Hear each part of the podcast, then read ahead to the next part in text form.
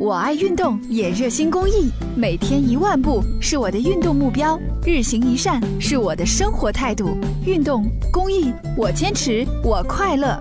公益题材，乐善人生。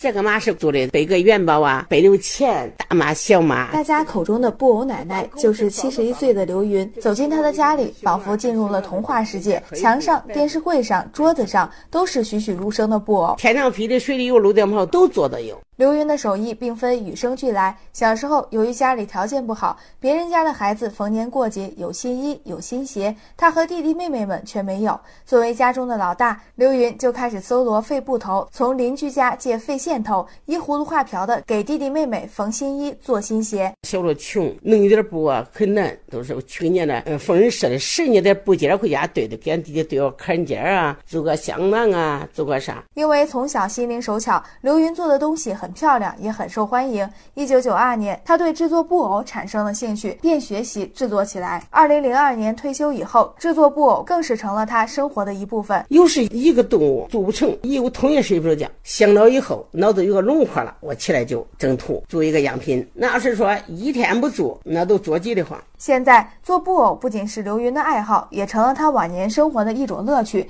十四年间，他不仅免费教别人学做布偶，而且他的布偶一个也没败，全部免费送给的院里的孩子和福利院的孩子们、社区居民。刘阿姨吧，年龄虽然大了，但她手非常的巧，做了很多玩偶啊，只要孩子们喜欢，她都送给孩子们。有时候去福利院呢，也带了很多，献爱心。刘老师属于社区的名人了，因为他做了好多年公益，他这个献爱心义举非常。值得尊敬，值得我们学习。